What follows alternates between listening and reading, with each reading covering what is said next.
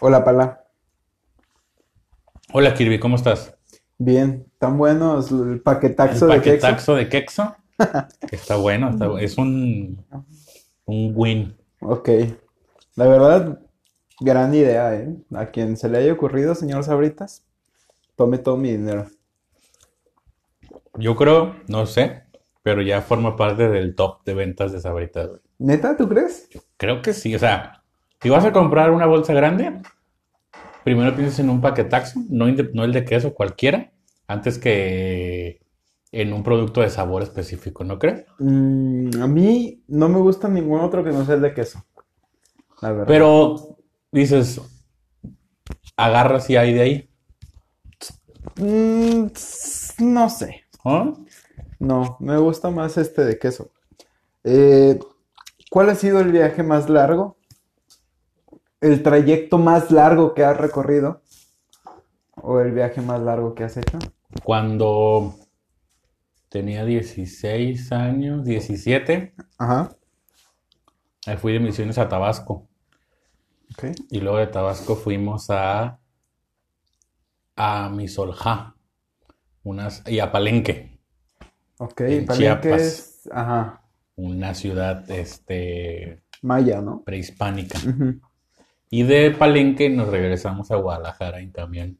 Ok, Un trayecto de 27 horas. va, ok, ok. Fue tanto el tiempo que pasamos ahí que en el camión eran de esos camiones viejos, pero viejos, viejos, viejos. Ajá. A empezar, eso fue hace casi Tipo estrella blanca. más viejos que los que usa Estrella Blanca hoy. Fue hace como 16 años, una cosa así. Pero, no, o sea, de esos viejos, donde arriba del- de tu asiento ponías una maleta todavía. Ajá. Bueno, ahí iba gente dormida. Pues estaban llenos.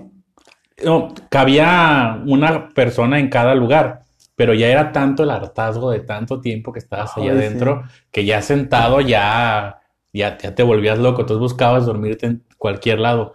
Pusieron hamacas de un asiento a otro, cruzados, y ahí había gente acostada, gente acostada en los pasillos, gente acostada abajo de los asientos, Wow. por ya el- el- la desesperación. ¿Pero tú crees que es por la desesperación? Pues como la ansiedad de estar tanto tiempo en el mismo Pero, bueno, va, va. O sea, ¿y no hacían parado o así? Sí, claro, pero para comer, para ir al baño, pero ¿qué son 15 20 minutos, minutos? ajá. Ajá. Va. Yo tengo una experiencia similar. Este.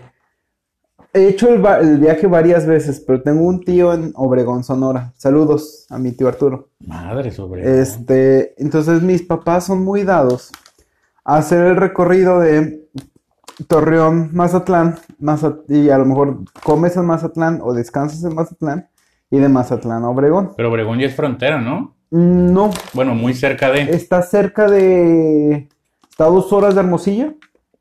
Ajá, pero, y, y ahí luego- pero además al norte.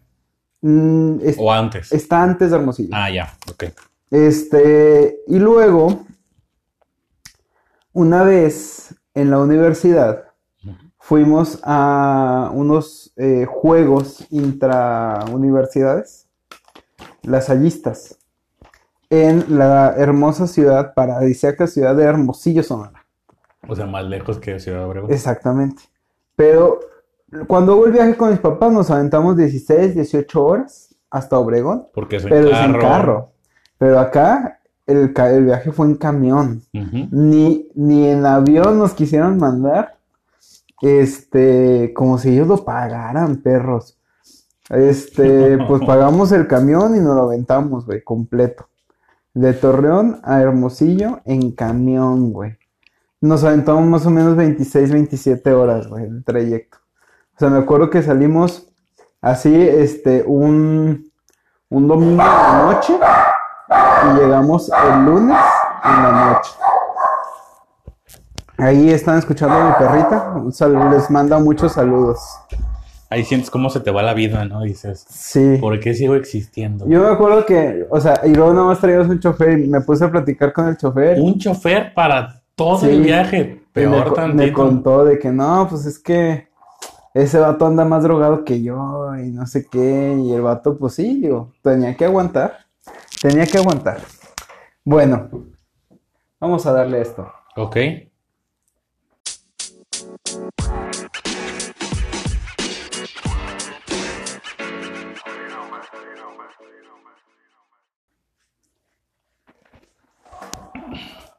¿Y qué de nuevo qué? Pues nada, aquí, batallando con la vida. Qué bueno que estés batallando con la vida. ¿Por qué? Pues no sé, a lo mejor te sirve eh, de lo que vamos a hablar hoy. Ah, puede ser que sí. ¿De qué vamos a hablar hoy? Hoy, eh, hace unos programas, bueno, no sé cuándo vayan a escuchar esto, si ya lo escucharon antes o después, pero, este, O sea, que esto no es en vivo. no, Ah. no es en vivo. Bueno, te lo, te lo aclaro, mamá, no es en vivo, para que no me hables. al- ¿No estamos en la sabrosita ahorita? La sabrosita, ¿qué es la Es sabrosita? una Ah, es una estación estación. de radio. Güey, de todas las estaciones de radio tenías que escoger la sabrosita para hacer tu chiste malo, güey. Pues no. Es para que caiga mejor. Bueno, este. Hoy queremos hablar eh, de la continuación de cuando hablamos de cómo encontrar trabajo. Hoy sí queremos hablar o meternos un poquito al tema de cómo este, dedicarte a algo que te gusta o cómo saber qué es lo que te gusta. Entonces, que sería un tema previo. sí, sí, porque pero ya vas a buscar trabajo en relación a algo que ya sabes hacer. sí, solo que en aquella ocasión como que no me quise meter mucho a este tema porque los veo total y completamente apartes. Incluso creo que este tema de este, saber a qué te quieres dedicar, siento que es una de las decisiones más importantes de tu vida, que también es un episodio que ya tenemos, las decisiones importantes de tu vida, Y a lo mejor no han escuchado porque todavía no sale. pero ya, ya seguramente Pero saldrá. lo ya escucharán salió. más adelante. Búsquelo ahí en su plataforma. Entonces, volviendo al tema. Este, hoy quiero platicar o pla- platiquemos sobre cómo saber a qué te quieres dedicar. Ok. Y, y yo, quiero empezar diciendo esto. Es una de las decisiones más importantes de tu vida. ¿En qué sentido? Es tan importante como con quién te quieres casar, si te quieres casar o no te quieres casar, si este, si quieres ser sacerdote o no quieres ser, sac- ser sacerdote, eh, o que quieres estudiar o que no quieres estudiar. Quiero hacer un disclaimer. A qué te quieres dedicar es diferente a qué quieres estudiar. Es muy diferente. Y en ese sentido, este, son dos procesos o dos tomas de decisiones, porque creo que muchas veces como que se nos, se nos insinúa que a lo que, lo que estudiaste ya estás condenado a eso y es lo que este, tienes que dedicarte toda tu vida. Y creo que no. No, pero es como la base de, del camino que, que vas a Sería tomar. lo ideal, que lo que estudiaste eh, tengas una relación pero, a lo que te quieres dedicar. Pero yo conozco gente que estudió Claro. ingeniero mecánico administrador y el güey es gerente de ventas y le va chingón de gerente de ventas. Porque al fin y al cabo no hay una carrera de gerente de ventas o de ventas en general. Pues comercio. No necesariamente te Bueno. enseñan a vender. A lo que voy es, este, Claro, no, no va uno con la otra. O sea, conozco abogados que pusieron su negocio y les va chingón, conozco abogados que se dedican a dar terapia, Y, conozco... y seguramente descubrieron a qué se querían dedicar mucho después de haber terminado su carrera. Exactamente. Entonces, la carrera escoge algo que te gusta, pero tampoco te claves con que tienes que ejercer específicamente tu carrera. Hay otras cosas que puedes hacer. Y entonces, o sea, creo que también vale la pena empezar por ahí. Hay un ¿has escuchado el término resiliencia? Resilicencia, ¿no? O No, si es resiliente. resiliencia. Eh, sí. Es, sí. es la capacidad que tiene el ser humano de una vez que sucede algo, volver a, a construirse. Ok. Y es precisamente un término que quiero, este, como platicar, porque muchas veces tomas una decisión y te empecinas y te, te clavas en esa decisión. Y entonces, pues, es necesaria cierta resiliencia, cierta capacidad de volver a construirte para empezar a buscar en otro lado. Hay gente que toda su vida se dedica a eso porque ya tomaron esa decisión de estudiar eso que no les gusta. ¿Cómo? No te entendí. Ajá, o sea, como dices, tendrías que tomar la decisión de saber que lo que hiciste no era lo que querías. De que te equivocaste y por ende tienes que construirte nuevamente, saber Sí. que ese no era tu camino. Pero hay gente que dice, pues yo voy a estudiar eh, arquitecto. Y luego se dan cuenta que no les gusta. Pues, pues ya estudié arquitectura y a eso me tengo que dedicar. Y toda su vida son arquitectos. Y a lo mejor son buenos, pero están en cierta medida frustrados porque hacen algo que no les gusta. Exactamente, y eso, eso, creo que mucha gente en México, no tengo una estadística, pero creo que mucha gente en México vive así, Ujú. con esa frustración de que su trabajo no les gusta. Ahora, puede ser que tu trabajo no te guste, pero bueno, complementalo con otra cosa. O sea, si tu quehacer diario no te, no te satisface lo suficiente, bueno, pues entonces, este, puedes encontrar otra cosa a la cual dedicarte fuera de tu trabajo. Claro, y que estás esperando para hacer esa otra cosa. Exactamente. ¿Tú Que normalmente, o en esa gente que se dedica a algo que no le gusta, o, o que no le satisface del todo, luego encuentran hobbies. Y luego esos hobbies se vuelven su trabajo, se vuelven su Puede quehacer diario, porque resulta que en eso son muy buenos. Sí, y es que normalmente, digo, precisamente uno de los puntos que vale la pena rescatar cuando te quieres dedicar a algo, o cómo saber si te quieres dedicar a algo, pues es que te guste. Exacto. Y digo, en ese sentido, voy a citar aquí a mi mamá. Mi mamá decía que cuando trabajas en algo que te gusta, eh, no se te hace pesado, no se te hace trabajo. Vas al trabajo con gusto. Recuerdo mucho que hubo un tiempo de mi vida en donde yo este, acostumbraba a llegar al 7-Eleven, patrocinamos 7, O el Oxxo. este, o Oxxo. Yo llegaba temprano al 7 por, por, por mi café. Ajá. Y digo, como yo trabajaba en una zona Godín, había muchos Godines haciendo lo mismo. Y había mucha gente con cara desencajada, con frustración, cansados, tristes. Y yo decía, no manches, o sea, no, la vida no puede ser tan gris. No se trata de eso, pues, o sea, no tendríamos por qué sufrir tanto. Si te pones a pensar, por lo menos aquí en México, la gran mayoría de los trabajadores trabajamos 48 horas a la semana. Por lo menos. Por lo menos, estamos hablando que son 8 horas diarias. Considera que tienes 8 horas para dormir en promedio, entonces nada más te quedan 8 horas para hacer otras cosas. Pero esas otras cosas las estás invirtiendo también en bañarte, en arreglarte, en trasladarte, Traslados. en comer. Entonces te quedan muy pocas horas. Exactamente, entonces el trabajo, jóvenes, muchachos que nos escuchan, el trabajo tiene que ser una fuente de realización, sí o sí. ¿A qué voy con una fuente de realización? O sea, puede ser que disfrutes o no disfrutes tanto tu trabajo, pero tienes que encontrar un espacio donde te puedas crecer, donde puedas desarrollarte, donde puedas, este, pues, ir aprendiendo cosas nuevas, ir conociendo gente, un espacio, güey, donde puedas crecer, básicamente. Entonces, si, él es, si, si tu trabajo no está haciendo eso, pues entonces creo que vale la pena replantearse. Conozco mucha gente que llega a cierta edad y dice, güey, pues llevo haciendo esto, todo, eh, llevo haciendo esto 15 años de mi vida. Y entonces como que ya me da hueva volver a empezar.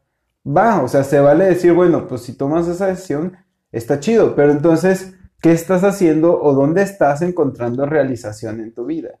Porque si nada más te, este, te, eh, te dedicas a trabajar para ganar dinero, pues generalmente es lo que va a pasar, una buena cantidad de frustración. El otro día escuchaba, no sé ni cómo llegué ahí, pero después se me hizo interesante, una entrevista que le hacían al youtuber Juan Pazurita. Basurita, claro, No, Juan Pazurita. Sí. Basurita. Saludos, Juanpa. Hablaba él de cómo, cómo le ha hecho para ser exitoso, cómo la gente ha encontrado éxito en, en sus amigos. Y hablaba de, de Juca, Ajá, un güey que habla de carros. sí. Dice, lo de pronto él y yo éramos de Vine. Y él y yo migramos a YouTube y empezamos a hacer contenido en YouTube. Pero pues típico como, como el wherever de que haces el challenge y haces el 50 cosas sobre mí, la chingada, dice, y no le, no le iba bien, no le daban los números, no crecía. ¿Por qué? Porque no estaba haciendo algo que, Que le le llenara. gusta, claro. De repente se dio cuenta que su pasión, que son los carros, podía cuadrar con su trabajo, con su actividad, que era grabar videos y empezó a hacer videos de carros. Y encontró nicho. Encontró nicho y de repente se dio cuenta que muchos de sus seguidores se fueron, porque eran seguidores que no eran acorde a lo que él era. Y dice, el día de hoy es el, el influencer más importante de carros en Latinoamérica. Y, y, Y dice, haciendo lo que le gusta. y fíjate, Y a- se dio cuenta ya estando ahí, porque a lo mejor le pudo seguir por el camino y cuando empieza a hacer videos de carros y le empiezan a dejar de seguir, pues puede pensar, ay, la cagué. Pero no, se mete de lleno y pues ahora es lo que es sí. gracias a esa pasión que él tenía. Quiero ser como muy cuidadoso con el tema de haz lo que te gusta y sigue tu sueño y vive tu, Claro, porque vive el- tu meta. mucha parte de la población está condicionada a una cuestión económica que no le permite hacer eso. Exacto, o sea, muchas veces las condiciones de vida, este, no te dan para poder, este, aspirar a poder, pues, vivir algo que quieras. Entonces, e- es importante, sí, o sea, vive tu meta, pero también, o sea, ve, ve por tu sueño y trata de cumplirlo, pero también, o sea, sé muy consciente de dónde estás parado y hasta dónde puedes llegar. Y que tu sueño sea alcanzable, porque no quieras ser, o sea, ay, quiero ser el, el güey que creó el nuevo Facebook. Pues sí, pero a lo mejor no tienes las herramientas que tuvo esa persona en cuanto a tecnología disponible. Pero, por ejemplo, conozco un caso de una persona en Colombia donde yo estuve, digamos, trabajando, por así decirlo, que pues tenía como muchas este, dificultades para salir adelante.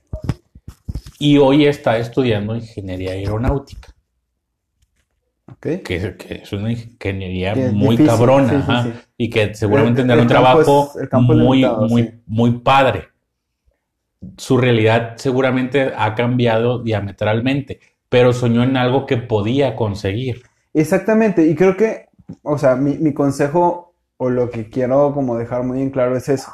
O sea, no tiene nada de malo soñar y decir, ay, quiero ser influencer y dedicarme y vivir de YouTube. ¿De acuerdo? O sea, vale, Pa- pero échale pasión, échale ganas, prepárate, trata de, de hacerlo lo mejor que puedas y estate abierto a que si no va por ahí, puede ir por otro lado. A final de cuentas, es muy encontrar, importante como encontrarle una narrativa a lo que tú estás este, tratando de conseguir. O sea, si por ejemplo, este, digo, se los comparto. A mí lo que me gusta hacer, o como lo que yo creo que decidí hacer en la vida, es este, desarrollar personas, ayudar a la gente a, tra- a través del desarrollo humano, el desarrollo personal. Y eso es algo que se puede cumplir. En lugar de decir, yo quiero que todo el mundo sea feliz. Pues no, güey, no lo No. vas a conseguir. No, entonces, o sea, eso me da para decir, bueno, ¿a qué me quiero dedicar? Puedo trabajar en recursos humanos en una empresa, puedo trabajar en una escuela, puedo trabajar este, dando eh, terapia o counseling, porque al final de cuentas, yo estoy logrando mi sueño que es ayudar a las personas a través del desarrollo personal. Porque tu sueño no se basa en un trabajo, no se basa en un puesto, no se basa en una empresa, no se basa en un sueldo. Exacto. Entonces, de eso se trata este, eh, eh, este rollo de a qué me quiero dedicar. Es el que le encuentres una narrativa a las cosas. Decía, por ejemplo, una vez este, un compañero, ¿por qué todo mundo me reclama el que me quiera hacer millonario sin tener que ayudar a los otros? Bueno, pues es que no se trata de que no puedas, puedas o no puedas ser millonario, sino es para qué quieres ser millonario. Claro, y es que es, es, eso no es algo que quieras hacer. Exacto. O sea, quiero, más bien, no es un objetivo de a qué me quiero dedicar en la vida, ser millonario, no. ¿Qué pasa cuando ya seas millonario? Ser millonario será la consecuencia de lo que te estés dedicando y estés haciendo bien. Exacto, entonces, o sea, creo que la primera pista que les podríamos dejar como para poder encontrar a qué te quieres dedicar es, encuéntrale un sentido, encuéntrale un para qué. Este, en- de esa manera, cuando tú tengas como más clara tu narrativa de cuál es la razón por la que quieres estar aquí en este mundo, por la que quieres disfrutar esta vida, en ese sentido vas a poder entonces ir encontrando ciertos, este, pistas, ciertas cosas. O sea, una cosa es tener la narrativa. Siguiente, ¿qué te gusta y qué no te gusta? Muchas veces la forma más fácil de encontrar este, esta respuesta o a qué te quieres dedicar es empezando por saber qué no quieres ser. ¿Y, y qué no puede ser? Por ejemplo, también. Odín Dupeirón, que a lo mejor saldrá más adelante en algún tema aquí, él dice, claro. oye, está padre que quiera ser, este ejemplo lo pongo yo, pero ponía otro, Ajá. que quiera ser futbolista, ¿no? Que quiera, pero no te da. No tienes la calidad. Por más que te esfuerzas y por más que, estu- que entrenas y por más que le dedicas, pues no te alcanza. Ajá. Y tienes, o sea, y creo que el primer consciente que no tienes esa habilidad, pues debes de ser tú. Claro. Porque de repente ves otro cabrón que sin hacer nada, pues es mucho mejor que tú. ¿Veías este Rudy Cursi? ¿Viste Rudy Ajá. Cursi? Y el hecho también de que no te vaya bien en el fútbol no quiere decir que no seas bueno para ningún deporte. No, incluso, o sea, no quiere decir que no lo puedas hacer y no lo no quiere decir que no lo puedas disfrutar. Pero no vas a vivir de A lo eso mejor no vas a vivir de eso, no vas a ser profesional. Pero bueno, Pero- el ejemplo de Rudy Cursi, ¿cuál era? Eh, recuerdo que creo que era Cursi, eh, Gael García. Cursi. Ajá. Ese güey, por ejemplo, él lo que quería era ser cantante. Ajá, Y era muy malo para cantar, ajá. pero era muy bueno para el fútbol. Entonces, o sea, creo que vale la pena tener como la suficiente conciencia de, bueno, ¿para qué soy bueno? Pero, o sea, no nada más es para qué soy bueno, es, este, qué me gusta, de lo que hago bien, qué es lo que me apasiona, qué me gusta. Pero a lo mejor no sabes qué te apasiona. Pero puedes irte encaminando a lo que sí sabes hacer. Y seguramente, o a lo que te Bueno. sale bien. Pero es que fíjate, normalmente, o por lo menos como yo lo viví, Ajá. no sabes qué, en qué eres bueno o qué te gusta. Normalmente no, no naces sabiendo eso. Pero la escuela te va ayudando. No. La experiencia te va ayudando. Eh, ok, yo tengo otro punto, pero ahorita lo, lo Ok, toco. bueno, Ajá, cuando, Cuando me toque. cuando te toque. Ajá. ¿Qué te- ¿A qué me refiero con la experiencia? O sea, ¿cómo sé que no me gustan las matemáticas? Bueno, porque en algún momento de mi vida me enfrenté a problemas matemáticos de derivadas e integrales y dije, este proceso lógico matemático no es lo mío. O sea, Ujú. no me gusta. ¿Puedo hacerlo? Sí.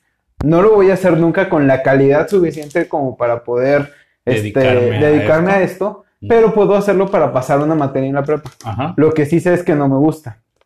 Este, no me gusta la contabilidad, la, el álgebra y la, y la, la estadística. Pero entonces, bueno, tengo que aprender esto, bueno, lo aprendo, pero no es algo que me guste. Pero si no estoy en esa posición, si no estoy en esa situación de vivirlo, pues entonces no lo voy a, este, a poder aprender. No, no voy a poder saber que eso no me late, que eso no me gusta. Entonces, creo que en la medida en que te vayas abriendo experiencias, que vayas probando cosas nuevas y diferentes, vas a poder identificando qué te gusta y qué no. Es como una novia, o sea, o tú una pareja, un novio, no sé. O sea, ¿cómo, cómo sabes este, qué te gusta de una persona o cómo te gusta eh, que se comporte tu pareja? Bueno, pues teniendo pareja y, y ensayo este, esa prueba y error. Entonces, en la medida en que tú vas identificando qué no te gusta, al mismo tiempo vas generando también como una identificación de que sí. Entonces, mi consejo es, ábranse la experiencia, Claro, prueben, sí. la- prueben las cosas. Y en ese sentido, vayan este, teniendo la suficiente conciencia y evaluación de decir, bueno, pues voy por aquí o no voy por aquí. Pero eso eh, creo que normalmente es como el primer paso. Cu- Cuando a mí me preguntan eso de que, oye, pero ¿cómo le hago para dedicarme a esto o para poder llegar a hacer tal cosa? Bueno, lo primero es define eso, o sea, ¿qué no te gusta? Y a raíz de ahí, pues puedes ir construyendo a qué te gusta. Y ahora, ya que tienes eso, si aparte identificas para qué eres bueno. Pues entonces ya tienes el 80% de la chamba hecha. Porque ya sabes para qué, ya sabes que no, ya sabes que sí, y ya sabes para qué sí eres bueno. Por ejemplo, ahí te va mi experiencia. Ajá. Que va muy de la mano, en realidad no está tan, tan... Tan alejada de la realidad. Yo estudié contaduría pública Ajá. porque era bueno como contador público. Ok. ¿Cómo supe que era bueno como contador público? Porque llevé una materia y era tan bueno que yo le hacía el examen a mis compañeros. Examen de tres horas y después podía hacer el mío y podía pasar Ok, ¿en la prepa? en la prepa. Una materia de contabilidad. Que al güey que le hice el examen seguramente estará escuchando este podcast. Saludos, Esaú. Esaú. Y aún así reprobó. Abrazo, abrazo. O sea, reprobaste por él, idiota. Él. Pero no le alcanzó. lo- o sea, ni el 10 que le di le alcanzó. Ok. Pero bueno, entonces dije, soy bueno. Y no me molesta, o sea, no me disgusta. Bueno, pues estudiemos esto. ok. Y luego ya estudiando y trabajando dije, no, yo no me quiero dedicar a esto toda mi vida. Y realmente trabajé un año mientras estaba en la universidad como contador y no más. Pero eso te fue, me fue llevando poco a poco a ir descubriendo en que sí era bueno, más bien, en que aparte de ser bueno, también me gustaba hacer, que eran cosas relacionadas a las que ya empecé a estudiar. Entonces, digamos que yo acabé una carrera sin saber lo que me gustaba exactamente, pero acercándome o llevándome o forzándome un poco a lo que sí sabía hacer y a lo que sí era bueno y no me disgustaba. Porque también era bueno en química, pero nunca la entendí, nunca supe por qué era bueno y no me gustaba, me chocaba la química. Exactamente. O sea, hay cosas para las que puedes ser bueno y que a lo mejor no disfrutas tanto o que no te apasionan. Yo, por ejemplo, compartiendo un poquito mi historia, yo decidí estudiar psicología porque después de el año, después de la prepa, que este, tomé el año sabático en el voluntariado, Ah, mira, qué o fifi. sea, me fui a, pues sí, a vivir Ajá, un año de misionero. un año de misionero. a perder un año de tu vida. Bueno, en ese año me doy cuenta que no me gustaba. Yo, yo, yo me había inscrito para Derecho en la Universidad Iberoamericana de Torreón. Ok, ¿y qué había hecho que, que, que quisieras estudiar Derecho o que te inscribieras ahí? Eh, yo llevé una materia de Derecho en la prepa y me gustó. Lo que yo sabía es que no quería estudiar ninguna ingeniería Ok, y que no quería estudiar administración. ok. En ese, en ese tiempo, cuando yo estudié, había como un boom de que todas las Ajá. carreras tenían que tener, aparte de tu carrera, salías con un título de administración. Y es como, Pues, pues es- como un Oxxo, hay Ajá. un chingo y es lo mismo. O sea, ok, saludos amigos administradores. pues, perdón. Este, entonces, yo tenía como muy claro esa parte, que quería estudiar una, una carrera de las ciencias sociales. Entonces, dentro de mis eh, exámenes de orientación vocacional, porque créanme, esos exámenes de orientación vocacional, se los digo de una vez, no sirven para nada más que para como ir identificando ciertas cualidades o capacidades. Es que tú los puedes incluso hasta inducir. Sí, y, y creo que, o sea, no está mal. Es como si tomas un test, El de, el de manzanilla está bueno. tomas un test, un test o tomas una prueba, pues la prueba te va a dar un resultado y ya. Pero no te va a cambiar, no te va a definir una cosa, no te va a tomar, no va a tomar una decisión. O sea, creo que el proceso de orientación vocacional, por lo menos como yo lo viví, no nada más es eh, contesta esto y el resultado te va a dar, sino tiene que haber un proceso de acompañamiento, de oye, a ver, este, platiquemos, este, qué te gusta, qué no te gusta, eh, por dónde quieres ir, qué te, a qué, este, cuál es como tu sentido en la vida, etcétera, etcétera. O sea, tiene que ver como un proceso un poquito más profundo. Y por lo menos como yo lo viví, se queda muy limitado. No sé si todavía se sigue viviendo así en México, muchachos. Por favor, escríbanos en los comentarios. Pues yo creo Sí, que sí, sí, sí. ¿no? Yo también creo que sí. Entonces, bueno, yo, yo iba a estudiar Derecho este, en la Ibero y me había inscrito para esa carrera, pero en mi año sabático me doy cuenta que no, que a mí lo que me gusta no es analizar leyes o este, resolver casos. O sea, a mí lo que me gustaba era escuchar a la gente. Entonces, por eso estudié psicología, pero ojo, todavía no tenía esta, este sentido, ah, yo quiero ayudar a las personas a través del desarrollo, o sea, no. Eso me llegó hasta después, Ándale, eso es lo que te digo. O sea, mucho después. pero ya la psicología te fue llevando por ese camino o de- llevando a descubrir ese camino. Yo tengo una cualidad y una desventaja, que soy muy pinche necio. Mi esposa se los puede, este, constatar. ¿Por qué es una ventaja? Porque cuando algo, este, me propongo, pues no le, no, no, no ceso, No paras. no paro hasta cumplirlo. La bronca es, eh, es, también es una desventaja porque muchas veces puede que estés equivocado o puedo estar equivocado y como no me, no me canso, no, no me detengo hasta cumplir el objetivo, puede que me No. detenga muy tarde. Entonces, eh, cuando yo salí de la carrera, yo me había hecho la promesa de ser el mejor psicólogo de toda la laguna. ¿Y qué es ser en No aquel te- entonces? No tengo la menor idea, pero yo, hay, hay trabajos que se pueden medir. Yo me, yo me El de psicología está muy cañón, ¿no? O Yo sea, me imaginaba siendo así como, como básicamente la, re- la nueva versión de Freud, Ok. algo por el estilo, o sea, O sea, un güey famoso que, que, que su propuesta de, de terapia o de pues, o ayuda sea, fuera así relevante en la laguna. Me hubiera conformado con tener este, agenda llena en, en el consultorio. Como terapeuta. Ajá. Pero al mismo tiempo me gustaba mucho lo que se conoce como psicología industrial.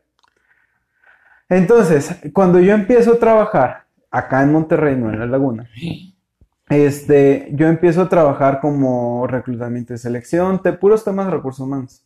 Y llego, agarré un trabajo como administración de personal se llama, que es RH básico. Prenómina, este, contratación, altas, bajas, finiquitos, etcétera, etcétera.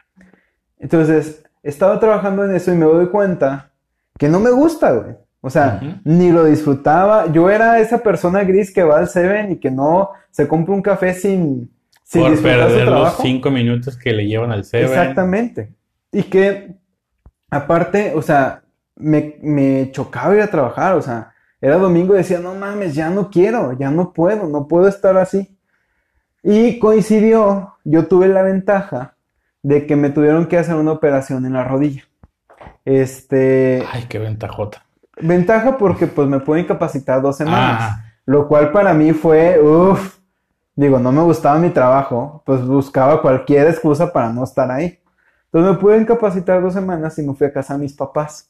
Coincidentemente, estuvo ahí, este, ¿coincidentemente existe? la casa de mis papás, No la palabra. no sé, bueno, Ok. Se dio la coincidencia, Ok, coincidió. coincidió, se dio la coincidencia que mi hermano también estaba en casa de mis papás. O sea, tuvo ahí una, un- una situación en su casa, tuvo que dejar su casa donde estaba viviendo y vivió también un tiempo con mis papás, cuestión de un mes. Pero estuvimos ahí los dos y fue algo, pues como muy padre, porque como que tuve tiempo de reflexionar con gente que me quiere, como muy protegido y demás. Y entonces me doy cuenta de algo, güey.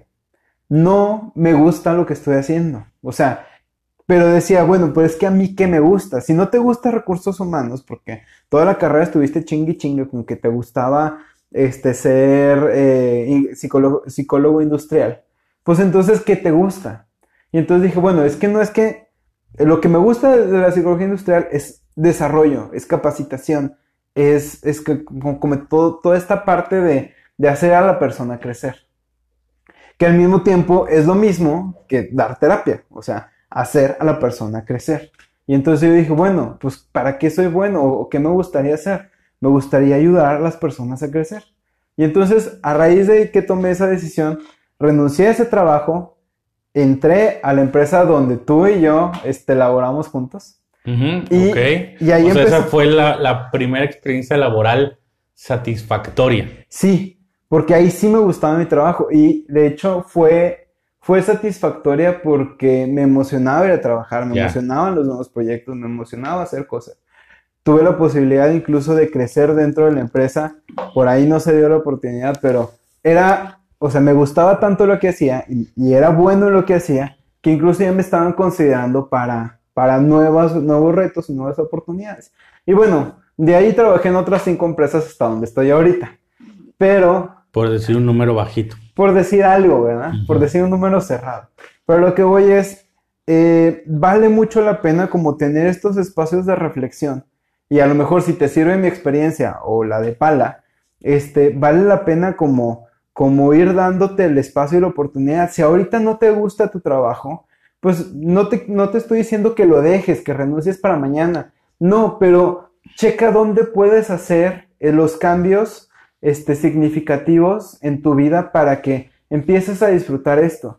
Repito, pasas más de 48 horas mínimo este, a la semana trabajando. Si no te gusta, quiere decir que 48 horas a la semana eres completamente infeliz. Que es muchísimo tiempo. Muchísimo tiempo. Digo, y eso, es- y esto es diferente a que no te cae bien tu jefe, que no te llevas bien con tus compañeros, no. Esto hablo específicamente de tu trabajo como tal. ¿Sabes, en mi caso, por qué acepté mi primer trabajo profesional? ¿Por qué? Para empezar, yo ni lo busqué. Eh, me ofrecieron trabajo. Fue el trabajo allá en Guadalajara. Ajá, fue, fue precisamente el papá del güey al que le hice el examen que me dijo, mira, yo puedo, tengo la posibilidad, está esta posición, ¿te interesa? Estaba cerca de mi casa, que esa era una opción muy agradable. Y la segunda opción era, vas a estar viajando aproximadamente el 50% del tiempo. Y yo dije, viajar, le entro. Me gusta. Ajá. Entonces, lo- realmente elegí, bueno, no elegí, acepté mi trabajo porque me gustaba viajar. Pero me gusta esa palabra. Y ya en la, y ya en el, en el Inter me fui dando cuenta que también me gustaba lo que estaba haciendo. Pero puede que no me gustara lo que estaba haciendo. Pero hacía algo que sí me gustaba. Exactamente, o sea, te quedabas con la parte de viajar. Hubiera podido, eh, o sea, ahí entender o visualizar qué otras cosas podía hacer para seguir viajando. Exacto. Entonces, Y no tengo que ser un influencer de YouTube que se la vive viajando por el mundo no, para viajar pagado por una empresa. no, incluso, o sea, si por ejemplo, tu trip es viajar, Ajá, a donde sea. puedes este, trabajar como Godín y puedes seguir viajando. O sea, no, no, Sí, claro. no te impide tu trabajo el vivir tu pasión. O puedes conseguir un trabajo que te lleve a viajar. Sería lo ideal. A, a Matehuala, si tú quieres, a, a, A Sabina. sí. a Sabinas, pero es viajar. O sea, a mí literal me emociona salir a cualquier lado. Ok. O sea, si mañana me dicen, vamos a ir a Juárez, Nuevo León, va. ¿Por qué? Excelente. Porque no conozco Juárez. ¿Qué hay? Seguramente nada. Una plaza, seguramente. Por eso hay alguna comidilla típica, o que unas gorditas, o que... Con eso yo digo, ah, fregón ya. En Juárez, Nuevo León, hay No un sé. centro de atención Telcel.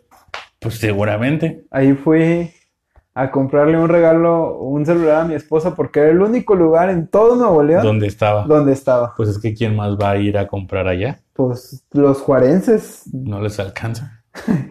Saludos, juarenses. Entonces, ese era el otro punto.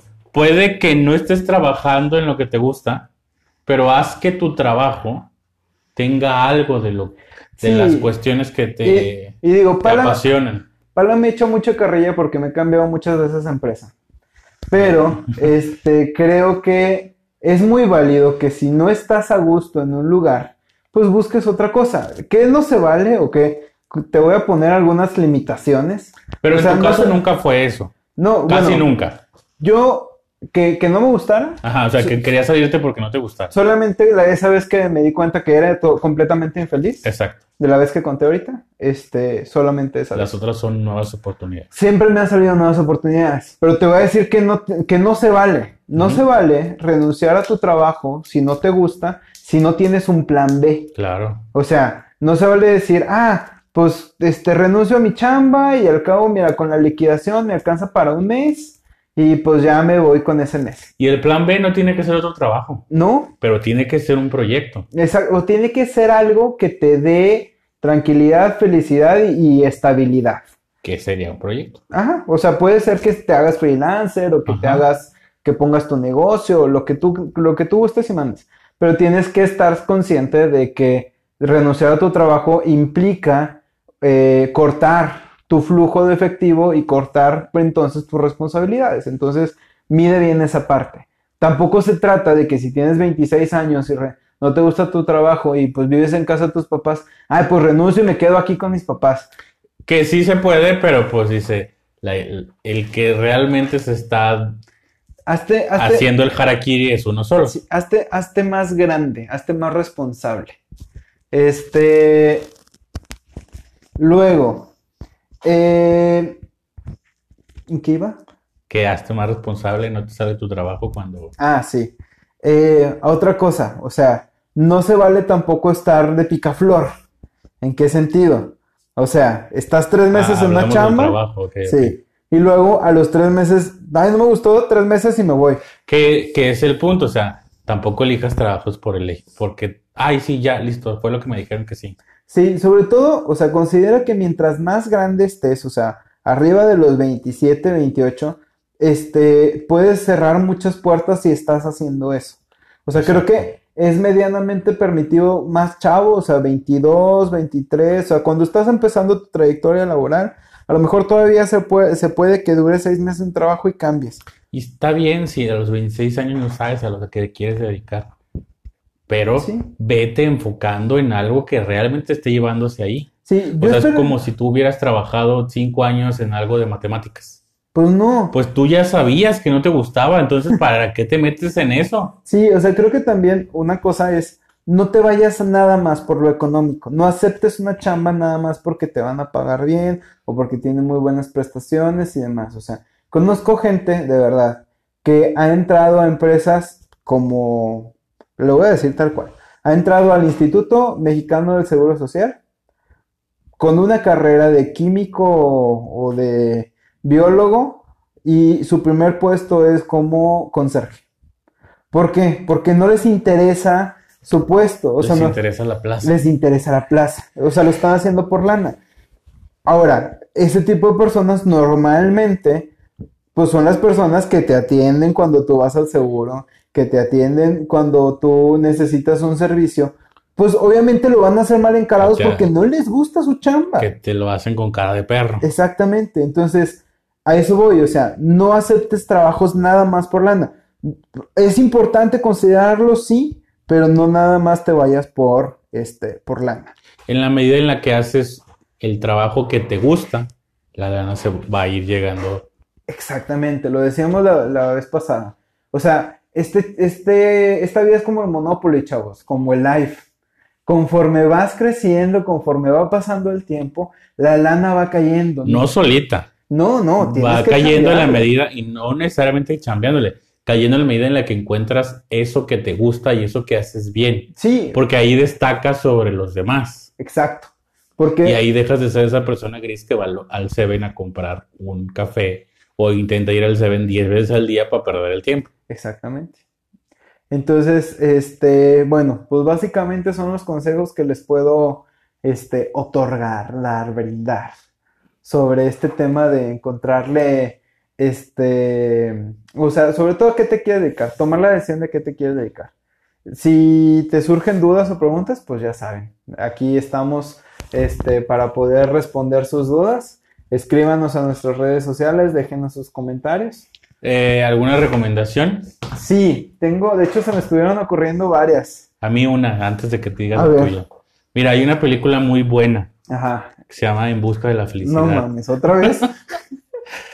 Es no, que no, no él- tienes otra él- película. él- él descubre a qué se quiere dedicar, Ok, ok. entonces se la recomiendo. Ay, yo creo que vamos a vetar en busca de la felicidad como recomendación. ¿O no? ¿O sí?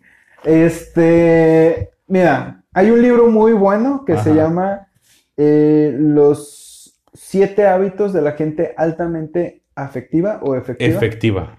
de Stephen Covey. ¿Es el mismo que escribió El monje en su Ferrari? Mm, no estoy muy seguro. Ok.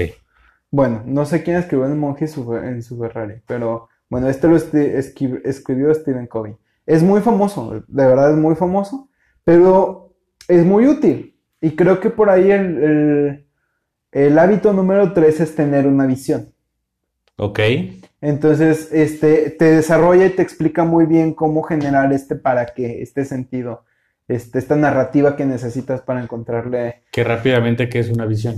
o sea, pues una, un proyecto a largo plazo. Exactamente, o sea, saber a dónde quiero estar de aquí a 10 años. Entonces, el trabajo de hoy no me va a determinar, pero sí me va a ir llevando hacia donde quiero ir. Entonces, ahí va una recomendación. Otra recomendación, busquen en YouTube el video de eh, Steve Jobs en la Universidad de Stanford. Así póngale, Steve Jobs en la Universidad de Stanford. Y el vato da una cátedra completa de cómo dedicarte o cómo le hizo él para, para encontrarle sentido a su vida y para encontrar, para saber a qué se quería dedicar. Muy bien, Entonces, bueno, pues si no hay más, Pala, pues creo que es todo. damos esta sesión por concluida, muchachos. Muchas gracias por escucharnos. Les mando muchos besos, muchos abrazos, muchas gracias por todos sus comentarios. Sus críticas constructivas también se las agradecemos. Este, ya saben, suscríbanse, mándenos este, sus dudas y en el siguiente podcast, antes de el tema, les vamos a estar contestando. Ok, Un abrazo, los queremos. bye.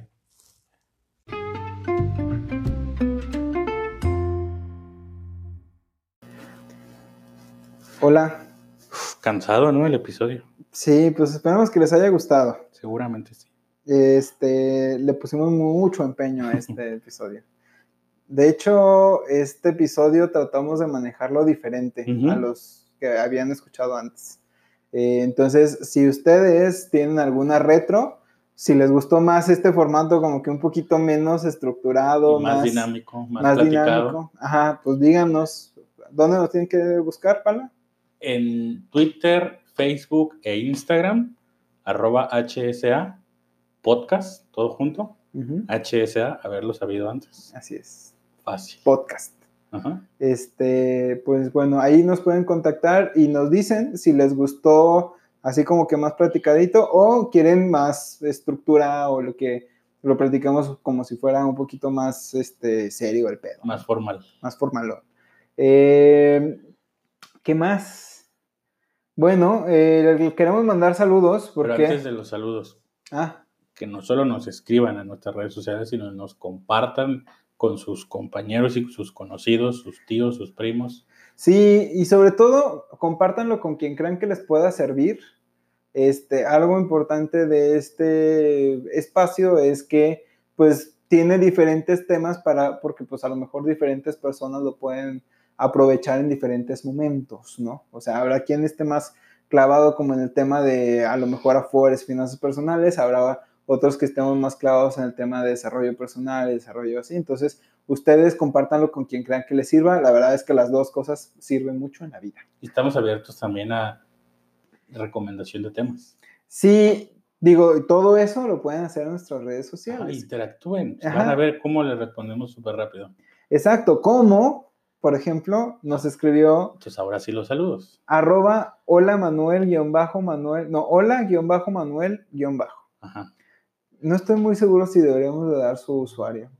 Capaz que luego la gente lo trolea. Digo, los 33 güeyes que nos escuchan. Pues hasta ahorita tenemos, o sea, un, un grupo de seguidores enfocado en lo que estamos diciendo, entonces Va. no tengo por qué pensar que hay hate todavía en esto. Sí, no se vuelven ese tipo de trolls. La verdad no, no me gustaría este, que fueran, que, que ese tipo de personas nos escucharan. Pero bueno, eh, Manuel nos escribe en Twitter y nos hace una observación, varias observaciones muy interesantes sobre el enneagrama, sobre el liderazgo. Este, también nos compartió incluso un test de la personalidad de Winnie Pooh. Sobre el capítulo 1.